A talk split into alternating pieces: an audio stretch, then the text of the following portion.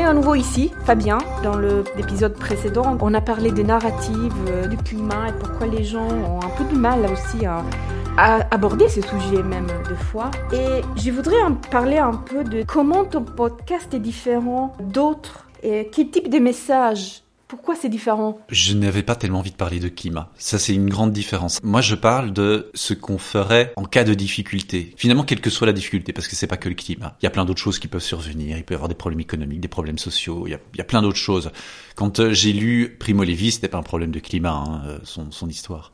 Et ça m'embête un petit peu finalement que ce soit réduit au climat ou que ce soit associé à ça, parce que j'imagine malheureusement que une partie des gens qui pourraient m'écouter s'arrêtent à ça ou se disent ah euh, encore un type qui va nous parler de climat mais moi je, je c'est pas le climat qui m'intéresse. Dans le sens où je me dis mais il y a déjà tellement d'autres personnes qui en parlent. Qu'est-ce que moi je pourrais bien apporter? J'ai pas de connaissances particulières je suis pas climatologue. Je pourrais faire essentiellement que répéter ce que j'entends d'autres personnes. Moi ce qui m'intéresse c'est qu'est-ce qui se passe après Peut-être que pour certaines personnes, c'est, il fallait pas se préoccuper de l'après, il faut se préoccuper de maintenant, d'empêcher le climat de se dérégler. Mais je me dis, mais on peut se préoccuper aussi de l'après. Et de se dire, par exemple, que le dérèglement climatique, c'est pas quelque chose qu'on va éviter, c'est quelque chose qu'on est déjà en train de vivre. Oui, ça c'est très important parce que je trouve que probablement ce message n'était pas si clair et je trouve que c'est important de le souligner. Donc c'est une façon de d'accepter qu'il y aura des conséquences et donc d'être préparé ou d'être conscient qu'il faut se préparer aux conséquences. C'est une approche différente. Et en fait, s'il y a quelque chose qui, pour moi, me paraît très clair, c'est qu'on n'est pas du tout préparé. Parce qu'historiquement, d'ailleurs, on voit bien qu'il se passe plein de choses auxquelles on n'est absolument pas préparé, on est toujours surpris. Pour reprendre la Covid, on, on nous disait qu'il y avait la possibilité d'avoir des pandémies, mais finalement, quand c'est arrivé, tout le monde n'était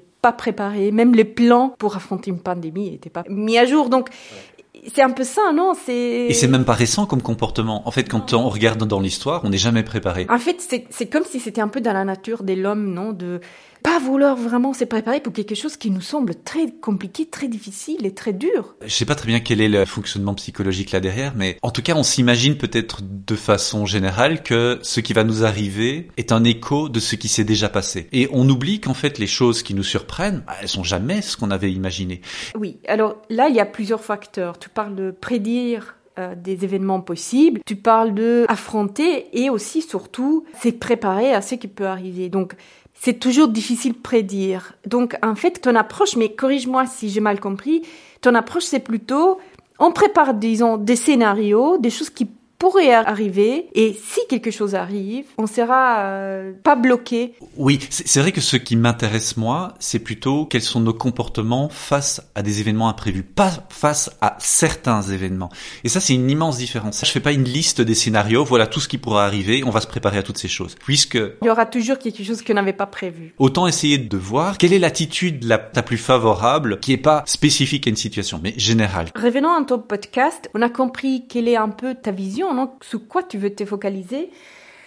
Et donc, tu cherches quoi? Des gens avec qui parler, des alliés? Est-ce que tu cherches des gens avec qui tu peux monter quelque chose, des activités, un projet euh, Idéalement, tu voudrais quoi? Oui, en fait, je crois que c'est ce que j'aimerais bien. J'aimerais bien ne pas être tout seul à me préoccuper de ça. Bon, d'un côté, je constate bien que les gens écoutent mon podcast et puis passent à autre chose. Et c'est vrai qu'au fond de moi, ce que j'aimerais bien, c'est que ça, ça amène autre chose, que des gens viennent vers moi et ils disent, euh, je suis aussi préoccupé par l'avenir. Je ne me sens pas en capacité de modifier le cours des choses, en tout cas pas à court terme. Donc, je cherche des choses à faire. Peut-être que moi aussi, je suis un peu perdu. Ben, c'est pas quelque chose pour laquelle on trouve des solutions euh, d'aujourd'hui à lendemain. Donc, il faut peut-être trouver des cerveaux qui sont prêts à se mettre ensemble et, et créer quelque chose. Donc, est-ce qu'on peut considérer ça un peu comme un appel, non euh? Oui, sachant que je commence à l'identifier maintenant, cet appel. Quand j'ai interviewé euh, mes précédents invités, il y a des choses qui ont mûri dans ma tête petit à petit. Quand Lionel a dit, mais moi j'aimerais bien que des amis viennent avec un projet de société euh, alternative. Lui aussi, d'une certaine manière, il faisait un appel. Je suis pas tout seul à faire cet appel. Moi, j'aimerais bien aussi que d'autres personnes manifestent leur intérêt et leur préoccupation pour l'avenir. Ils ne s'arrêtent pas à je ne peux rien y faire on peut probablement ne pas y faire grand-chose, mais on peut en être préoccupé et, utiliser cette énergie. Tu as informellement lancé un, petit appel euh, à l'action, mais peut-être que les gens veulent savoir un peu plus sur toi et euh, ton parcours. Tu peux nous dire quelque chose?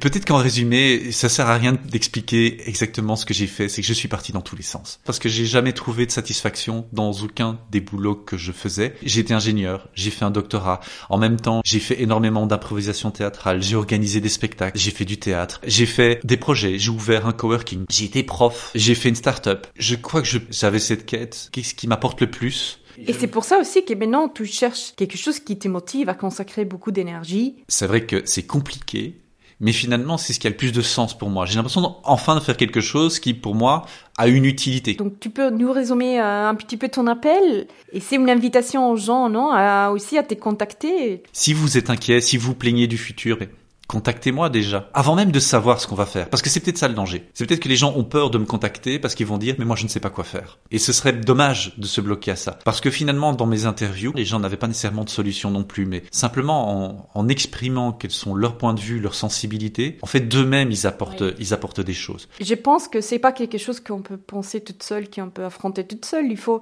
et créer ensemble quelque chose, non? C'est un peu ça aussi, le concept. Et l'excuse de mettre dans des situations dystopiques et là pour ça. Qu'est-ce que les gens vont dire et vont révéler de leurs préoccupations?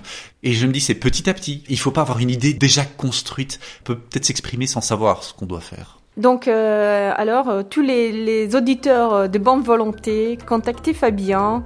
Et juste pour parler, s'échanger, et peut-être il y aura quelque chose d'intéressant qui va sortir. Il y a l'adresse email, hein, simplement. Très bien, merci beaucoup Fabien. Merci Francesca.